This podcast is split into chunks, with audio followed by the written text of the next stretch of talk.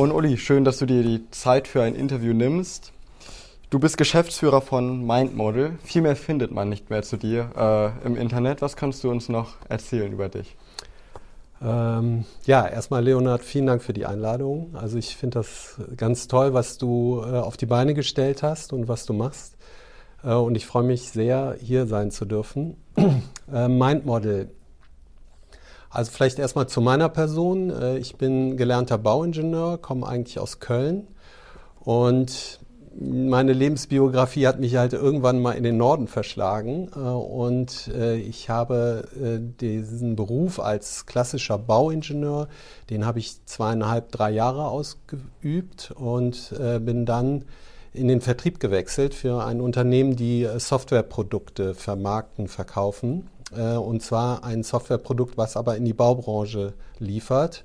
Das ist ein CAD-System und äh, die Bauplaner arbeiten halt mit CAD-Systemen, um ihre Baupläne zu erstellen. Genau, und äh, äh, aus dieser Historie heraus habe ich halt immer Kontakt gehabt, auf der einen Seite zur Software und auf der anderen Seite zu Ingenieurbüros, Architekturbüros, Bauplanungsbüros. Und mein Antrieb, praktisch Mindmodel zu gründen und zu äh, dieser Arbeit dort fortzuführen, ist äh, die Digitalisierung in der Baubranche praktisch in die Büros zu tragen. Also die Verbindung zwischen Praxis und Software aufzubauen, die Planungsprozesse zu optimieren. Das ist der Schwerpunkt unserer Arbeit. Bleiben wir noch kurz bei deiner Biografie. Du, äh, es hat dich in den Norden verschlagen, weil genau. dir der Job als Bauingenieur keinen Spaß gemacht hat, oder? Nee, äh, ich war sehr lange in Köln und ich hatte das Gefühl, du musst mal was anderes machen und wollte dann nach Berlin ziehen und habe dort Stellenanzeigen gelesen und da hat halt dieses Unternehmen jemanden für den Vertrieb gesucht, eigentlich für Berlin und dann gab es aber sofort schon, also praktisch zur Unterschrift von, vom Vertrag, die Anfrage aus Hamburg und so bin ich dann erstmal nach Hamburg gekommen und über Hamburg, über Oldenburg nach Bremen. Und Berlin hast du nie? In Berlin erreicht. war ich äh, in dem Auftrag nie, nee.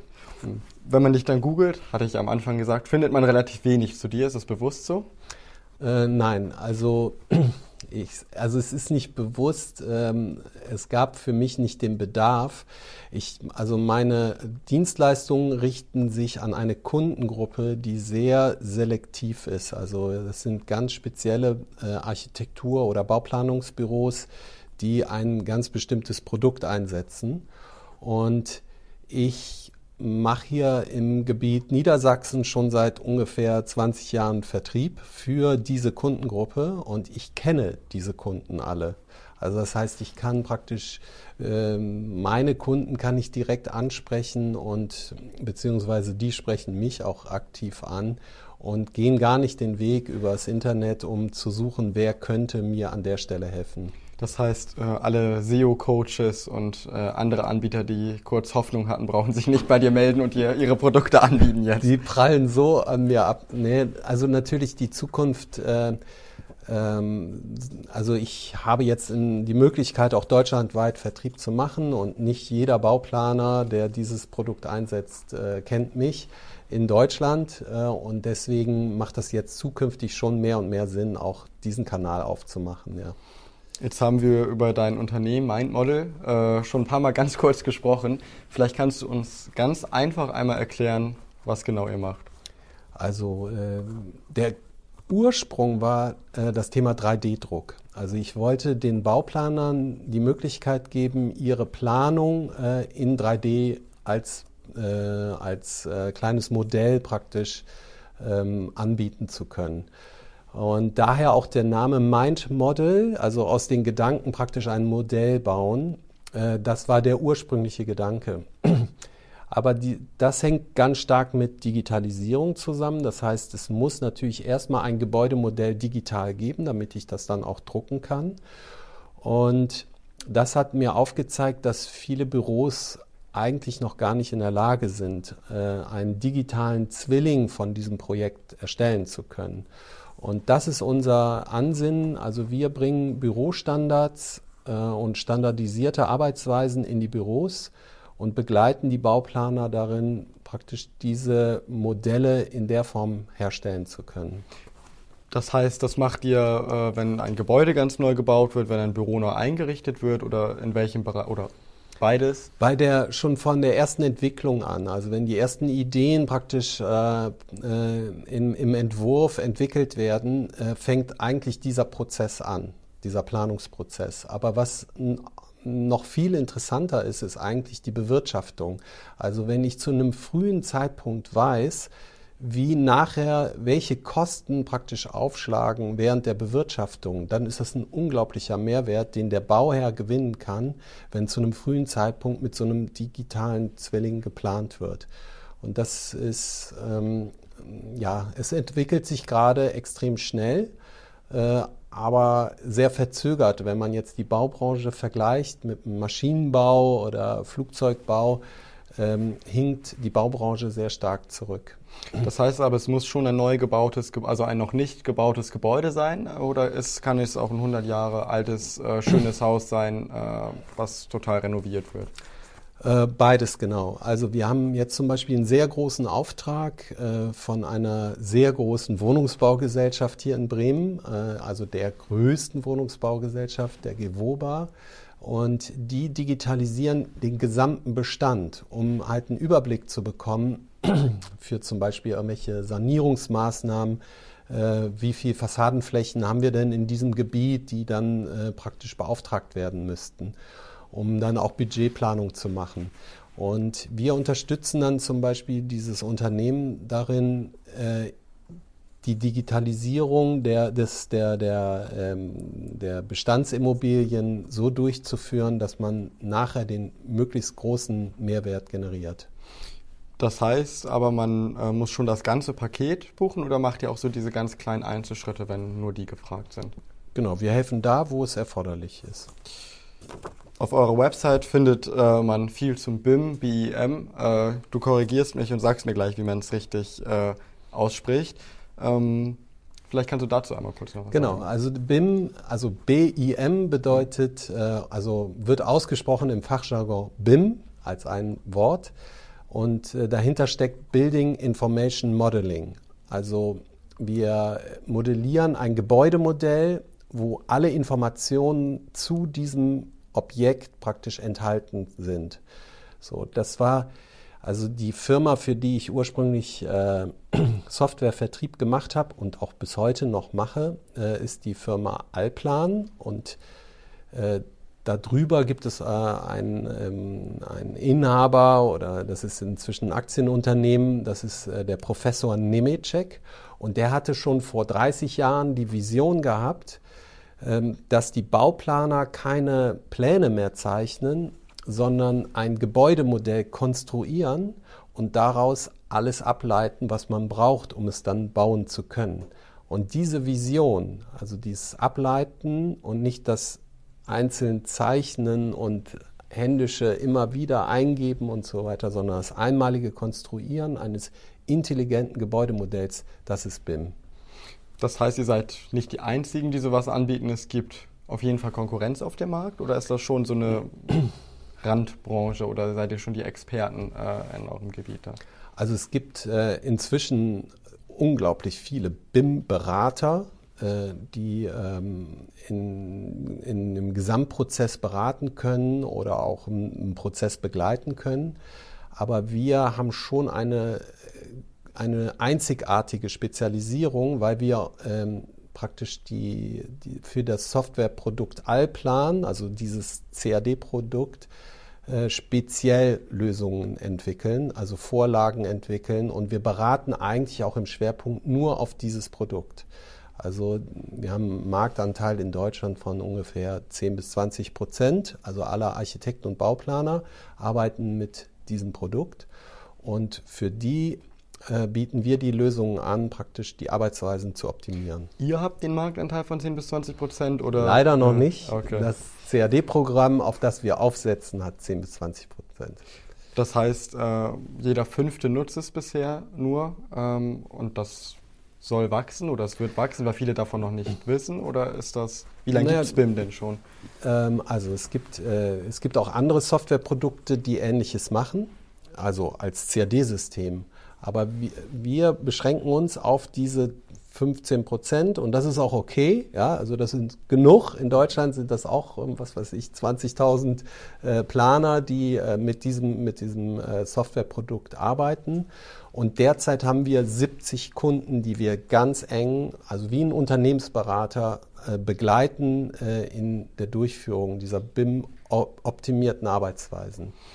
In welcher Größenordnung sprechen wir denn, wenn ihr so Kunden habt da? Also der, äh, das durchschnittliche Architekturbüro, was glaubst du, wie groß ist das? Da kann ich nur raten, ich sag mal 15 bis 20 Leute. Ja, das ist zu groß. Also okay. unser durchschnittlicher Kunde hat äh, 2,6 CAD-Arbeitsplätze und dann äh, kann man sagen, dann ist das eine Bürogröße von fünf Mitarbeitern ungefähr. Das ist der durchschnittliche Kunde. Aber die Kunden, die wir jetzt schwerpunktmäßig betreuen, sind eher die größeren, weil die sich mehr für diese Optimierung der Prozesse äh, interessieren. Und da haben wir im Durchschnitt das dann ungefähr 15 bis 20 Mitarbeiter, so wie du das eben eingeschätzt hast. Ja. Ihr modelliert ja äh, einiges selbst wahrscheinlich auch, wendet ihr die Software, also ihr wendet die selbst an. Muss, muss der Auftrag schon gegeben sein, bevor ihr was modelliert, oder passiert es auch, dass ihr denen das dann zeigt, präsentiert, ihr habt Arbeit reingesteckt, modelliert was und dann äh, springen die Leute doch ab?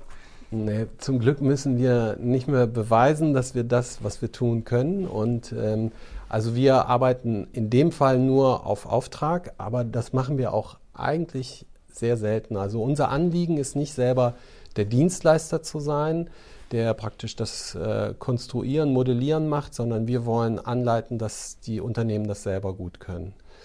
Und da ist, steckt Potenzial genug drin und auch Arbeit genug drin. Also wir haben eigentlich gar nicht mehr die Zeit, ähm, solche Aufträge anzunehmen. Und wie läuft, wie ist das Geschäftsmodell aufgebaut? Dann bekommt ihr Provision? Äh, ist das ein Festpreis nach Stundensatz oder Tagessatz oder wie äh, verdient ihr Geld dann? Also das ist äh, total interessant. Ähm, also wir sind äh, ursprünglich von einem Unternehmen äh, gefragt worden, äh, wir sollten sie in die BIM-orientierte Arbeitsweise überführen. Also das ist ein äh, Architekturbüro, die schwerpunktmäßig im Krankenhausbau tätig sind. Und dort ist es so, dass in den Vergabeverfahren, also wenn ein Bauherr einem Architekten den Auftrag gibt, ein Krankenhaus zu bauen, dann muss der Architekt praktisch beweisen oder bestätigen, dass sie BIM-orientiert arbeiten können. Und das war das Büro zu dem Zeitpunkt noch nicht. Und also das heißt, es war für die extrem wichtig, befähigt zu werden, äh, diesen Schritt zu gehen. Und äh, wir haben dann eine Analyse gemacht, wie hoch ist der Aufwand, äh, das umzusetzen in diesem Büro und sind dann auf eine sehr hohe Summe gekommen, die das Büro nicht bereit war zu zahlen. Und ähm, dann haben wir gesagt, oder das war meine Entscheidung äh, oder mein Vorschlag war dann zu sagen, okay, ich kenne auch noch andere Büros, die in der gleichen Situation sind. Lass uns das zu einem gemeinsamen Projekt machen. Und so haben wir äh, zehn Geschäftsführer, die zum Teil im Wettbewerb stehen, an einen Tisch gebracht. Und die haben uns dann gemeinsam beauftragt, äh, Vorlagestrukturen zu erstellen für die Büros, die sie in die Lage versetzen, ähm, dieses Thema durchzusetzen. Und ähm, aus, dieser, aus diesem Entwicklungsprojekt, was ursprünglich ein Co-Creation-Prozess-Projekt äh, war, haben wir äh, jetzt ein Produkt entwickelt, das heißt BIM Easy Pro und das verkaufen wir praktisch mit Lizenzen. Also das heißt, äh, die Kunden, die von, oh, die, ich nenne sie eigentlich gar nicht Kunden, sondern Partner, die Partner, die mit uns zusammenarbeiten wollen, bekommen äh, diese Vorlagen als Grundlage für ihr Unternehmensstandard und wir passen es dann individuell an das Unternehmen an, sodass sie sich eins zu eins darin wiederfinden, auf der einen Seite und auf der anderen Seite die Voraussetzungen erfüllen, die sie bringen müssen, wenn sie BIM machen wollen. Also eine sehr standardisierte Arbeitsweise, die halt einen digitalisierten Prozess zulässt. Also geht es äh, nach Tagessatz dann plus dieses Produkt? Okay, oder? ich bin fast ausgewichen. Also wir haben Lizenzgebühren auf der einen Seite, äh, wir haben Wartungsgebühren, also die regelmäßig kommen. Und wenn wir Einführungsschulungen machen, dann sind das Tagessätze. Und wenn wir individuell Anpassungen vornehmen, die auf Sonderwunsch sind, dann rechnen wir auch nach Stunde ab. Okay. Ja, haben eben kurz gesprochen, es gibt auch andere Unternehmen, die das machen. Warum äh, könnt ihr das besser als die Konkurrenz? Also es gibt äh, BIM-Berater, die beraten nicht so, die beraten eher im Groben, sag ich mal, und wir gehen voll ins Detail. Also wir schauen wirklich ganz intensiv, wie arbeitet ihr im Moment, wie sehen im Moment eure Pläne aus, was müssen wir tun, damit äh, ihr eure Arbeitsweisen verbessert im Produkt und nehmen wirklich den Kunden wirklich an die Hand. Also das ist nicht nur irgendwie ein Workshop über zwei Tage und dann sind wir weg, sondern wir begleiten sie in diesem Prozess und sind ständig als Ansprechpartner da.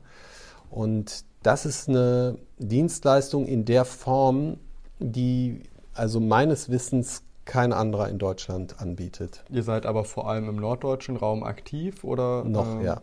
Und habt dann einzelne Projekte auch deutschlandweit oder gar nicht im Moment?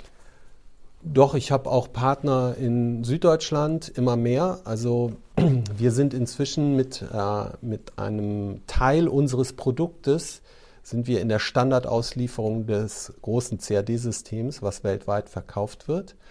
Und darüber bekommen wir schon auch Aufmerksamkeit. Ja. Äh, und dann äh, wird nach unserem Produkt gegoogelt. Und wenn du unser Produkt googeln würdest, dann würdest du das wahrscheinlich auch finden über Google. Ähm, genau, und äh, ja, dann gibt es auch Anfragen deutschlandweit, aber wir sind auch in Gesprächen und äh, es entwickeln sich neue Chancen, dass andere Vertriebspartner in Deutschland unser Produkt mit ähm, äh, anbieten wollen. Also da steckt ganz viel Potenzial in der Zukunft. Das ist ein bisschen Zukunftsmusik dann, wenn wir zurückgehen. Du hast 2014 alleine gegründet. Ähm, hattest du damals schon Projektzusagen oder sowas oder war es einfach eine Gründung und Nee, das war wirklich äh, eine Gründung mit Bauchschmerzen. Also ich ähm, wusste, dass ich äh, mich auf jeden Fall selbstständig machen wollte, äh, dass ich äh, in das, das Angest also ich sage immer, ich bin, glaube ich, ein schlechter Angestellter. Äh, ich kann mich schlecht unterordnen. Ähm, und ähm, und habe immer so meine eigenen Ideen und will die umsetzen. Das war so der Antrieb. Ähm, aber das Geschäftsmodell 3D-Druck für Architekten, Bauplaner, das gab es halt in der Form auch noch nicht. Und äh, das war schon auch sehr heikel, weil es am Anfang auch mit hohen Kosten äh, versehen war und einem hohen Aufwand, hohes Engagement, ohne zu wissen, ob, äh, ob das am Markt überhaupt funktioniert. Und es hat nicht funktioniert. das heißt, du hast äh, wahrscheinlich gespart äh, länger auch, um dann das Startkapital haben zu können? Oder war es wirklich eine relativ spontane Entscheidung? Ja, also ich, ich war mal Geschäftsführer in einem, äh, in einem größeren Unternehmen und äh, da gab es dann einen Bruch, also vertraglich äh, gab es ähm, ein äh, Auseinandergehen und ich habe praktisch neu angefangen, aber ich hatte mir, ich bin in Festanstellungen gegangen und habe aber gesagt, ich arbeite nur äh, 80 Prozent oder 70 Prozent und fange parallel meine Selbstständigkeit an. Und das hat sich äh, sukzessive verlagert. Also ich habe mich finanziell darüber absichern können. Das heißt, das ist die Sicherheit, aber immer perspektivisch im Hinterkopf, ja. dass du das zurückfährst, bis äh, genau. das Geschäft läuft. Genau. Ihr bezeichnet euch auf eurer Website zumindest hier immer noch äh, als Start-up, äh, obwohl mhm. du Mitarbeiter äh, mittlerweile ja schon ein Team aufgebaut hast mhm. ähm, und acht Jahre am Markt bist. Wann seid ihr kein Startup mehr? Ja, ich weiß nicht, äh, genau gibt es da eine Festlegung. Also äh, gefühlt, gefühlt arbeite ich in der Konstellation auch erst, also Mindmodel gibt es zwar schon länger, aber in der Konstellation äh, erst seit 2017, ja, also das wäre fünftes Jahr. Fünftes Jahr gilt, glaube ich, noch. Aber ähm, ja, du hast recht. Ähm, ja, die Formulierung ist die, dieser Website, äh, dieses, dieses Startup, die würde ich jetzt auch so nicht mehr wählen. Wann ist denn das erste Teammitglied dazugekommen bei euch? Wie lange hast du da schon alleine gegründet gehabt und alleine ähm, gearbeitet? Ich habe angefangen. Äh, 2016 habe ich den ersten Mitarbeiter gehabt. Äh, dann habe ich das Entwicklungsprojekt bekommen, äh, diesen Co-Creation-Projekt BIM Easy. Und äh, dazu habe ich zwei Studenten eingestellt und eine freie Mitarbeiterin. Und ja, und jetzt habe ich ähm, inzwischen habe ich vier Festangestellte und drei freie Mitarbeiter. Das heißt, äh, du hattest erzählt gerade, du warst schon mal Geschäftsführer. Hattest du da richtig eigene Mitarbeiter? Ja. ja. Ähm, aber war, war, das schon nochmal für dich auch äh, irgendwie so eine Hürde, dann äh, zu sagen, äh, ich stelle jemanden fest ein, der dann ja auch in gewisser Weise abhängig davon ist, dass das Geschäft läuft? Ja, das ist äh, klar, ist das eine Hürde, aber mh, mm, also ich, ich will auch gar nicht, ich bin vom Antrieb her, ich habe nicht den Antrieb, ein großes Team zu haben, eine große Personalverantwortung zu haben. Aber ähm, die Dinge, die wir machen, die die müssen auf mehreren Schultern verteilt werden und das ist mir auch wichtig. Also ich kann auch nicht die Verantwortung für alles übernehmen. Also ich, äh, wir arbeiten, obwohl ich der Chef bin, arbeiten wir so, als wenn wir alle Kollegen sind. Also es gibt nicht diese Hierarchien. Äh, es gibt natürlich so ein paar Dinge, die entscheide ich am Ende, aber eigentlich erwarte ich von, den, von meinen äh, Mitarbeitern, dass sie sehr eigenverantwortlich sind, dass sie genau wissen, äh, dass wir wirtschaftlich überleben müssen. Und das funktioniert total super. Und ich mache mir, was das angeht, überhaupt keine Sorgen. Aber jede neue Einstellung, da guckt man natürlich schon nochmal die Zahlen, die BWA guckt man sich an, kann ich mir das denn leisten? Ich will ja auch niemanden da in so ein offenes Messer laufen lassen und nachher meine äh, äh, Löhne nicht zahlen können. Das ist klar. Wie oft musstest du dich denn von Leuten schon trennen? Ähm, eigentlich, also bisher noch nicht. Also wir haben äh, das aber auch bisher so gehabt, dass wir, ähm, also ursprünglich war es ja schon so, dass die Mitarbeiter erst bei mir als studentische Hilfskraft oder so gearbeitet haben. Und dann verläuft sich das dann oft, wenn es nicht passt, ja, ohne dass man jemanden entlassen muss. Das ja. Beide Seiten wissen irgendwie, das ist jetzt nichts Langfristiges genau, mehr. Genau. Aber äh, und die, wo, äh, wo, ich merke, das passt total gut, also inhaltlich und so, die halte ich natürlich dann auch fest äh, und, und signalisiere, du hast hier eine total gute Zukunft. Äh, wir bereiten hier gerade ein Feld vor, was noch nicht beackert wurde. Und ähm, so, und das ähm, das funktioniert bisher super. Allerdings aktuell suchen wir auch jemanden. Ja. Also wir sind auf der Suche nach Unterstützung, gerade so aus dem Hochschulbereich, Architektur, Bauingenieurwesen. Ähm, aber es ist unglaublich schwer, äh, jemanden zu finden, der, ähm, ja, ich weiß gar nicht, woran das genau liegt, äh, was einen davon abhält. Also ich habe so ein paar Aushänge aber bisher noch keine Rückläufer. Ich merke, du hast gute Erfahrungen bisher mit Werk, Werkstudenten ja, gemacht. Mhm. Ähm, wie kommt man da gu gut ran an die Leute? Also äh, stellst du dich in die Uni mit einem Flyer äh, in der Hand oder äh, geht das über irgendwelche Social-Media-Gruppen? Wie mhm. machst du auf dich aufmerksam da bei den Leuten? Also es gibt, äh, es gibt eine Jobbörse. Äh, dort habe ich meine, ähm, die, die ersten Angestellten alle drüber praktisch erreicht. Ähm, und ich hatte auch schon einen Lehrauftrag an der Hochschule in Bremen, äh, wo ich natürlich dann auch Zugang bekommen habe. Ähm, ja, aber ähm, eigentlich äh, der, der, übliche Weg ist ein Aushang beziehungsweise dieses Jobportal von der Hochschule Bremen. Die haben ein eigenes Jobportal dann? Mhm, ja. Und davon bewerben sich dann viele Leute eher oder ist es dann schon so, dass äh, ihr länger warten müsst auf Bewerber, ja, weil ihr ja seid schon ein spezielleres Feld wahrscheinlich ja, auch. genau. Ja, also das war am Anfang ging es super. Äh, jetzt die letzte Stellenausschreibung hat nicht funktioniert, aber das, ich glaube, hängt auch mit Corona zusammen. Also dass, dass, dass so viel Hochschulpräsenz noch gar nicht da ist, dass viele Studenten gar nicht in Bremen sind, sondern was weiß ich, aus dem Umland kommen oder so. Und wenn sich das ändert, dann habe ich die Hoffnung, dass wir, ähm, dass wir auch wieder mehr äh, erreichen. Hast du denn noch Zukunftspläne äh, für dich und dein Unternehmen, außer äh, mehr äh, deutschlandweit zu agieren auch?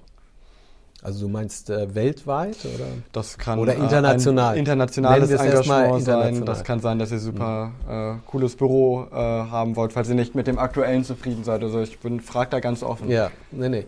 Also, ähm, also mein Herz schlägt ja immer noch, also ist zwar jetzt kein Ausland, aber das Rheinland. Ähm, also ich könnte mir schon vorstellen, äh, im, auch deutschlandweit noch die, den einen oder anderen Standort zu entwickeln, äh, über Bremen hinaus. Also das ist schon, wir werden hier in Bremen also ich habe jetzt inzwischen auch relativ viele Kunden in Süddeutschland. Das ist natürlich mm, mal so ein Präsenzworkshop oder so. Das ist natürlich schon hilfreich und sinnvoll. Und dann wäre es schon schöner, wenn man ein bisschen näher dran wäre. Aber in der Zeit von Corona haben wir ja alle gelernt, wie toll auch äh, Online-Meetings funktionieren. Und das machen wir auch sehr viel.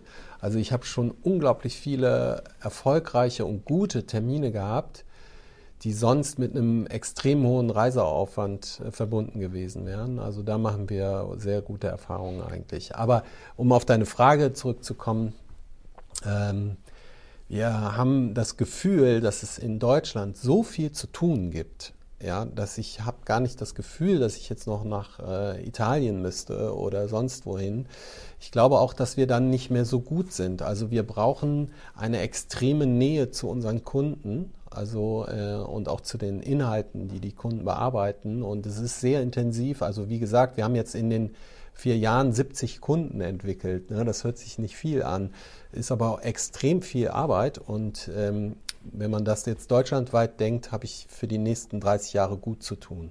Das heißt, die Zentrale bleibt aber auf jeden Fall in Bremen? Das ist der Plan, ja. Okay. Und ähm, ist es denn, äh, also wenn du, wenn du ins Rheinland gehst, ist es dann äh, da auch dein Arbeitsort, weil dafür dein Herz schlägt? Äh, oder äh, bleibst du selbst auch in Bremen auf jeden Fall? Also ich bin ja, ja, wir, ich bin, äh, ich darf das jetzt hier so sagen, 54, werde jetzt 55 und ähm, ich überlege natürlich jetzt schon, wo will ich meinen Lebensabend verbringen. Aber meine, meine Kinder gehen hier zur Schule, die sind 14 und 16, meine Frau fühlt sich hier wohl, hat hier eine Praxis. Ähm, wir haben äh, auf eine Art hier auch schon äh, Wurzeln geschlagen in den letzten 15, 20 Jahren. Und das soll auch so bleiben. Aber ähm, so ein bisschen vielschichtiger denken, man muss ja nicht an einem Ort leben, äh, das kann ich mir total gut vorstellen. Dann äh, kommen wir auch schon zur Schlusskategorie. Das sind entweder entweder oder Fragen, äh, wo du dich entscheiden musst, oder du vollendest den Satz äh, möglichst kurz. Ähm, am besten an Bremen gefällt mir. Die Nähe zu den Inseln. Und, und äh, gibt es irgendwas am Wirtschaftsstandort äh, auch, was äh, Bremen so von anderen Städten unterscheidet? Mm, ich also empfinde hier schon eine hohe Verbindlichkeit bei meinen Partnern.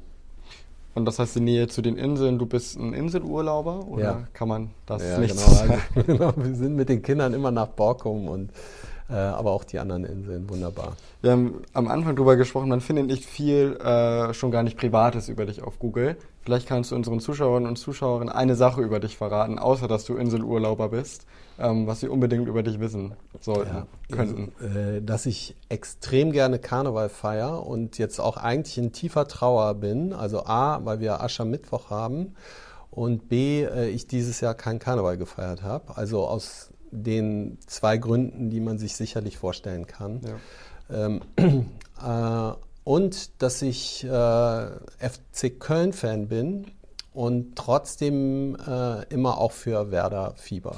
Ja, solange es nicht der HSV ist, ist das, glaube ich, relativ unproblematisch. Ähm, irgendwann gründe ich. Irgendwann gründe ich. Hm, irgendwann gründe ich.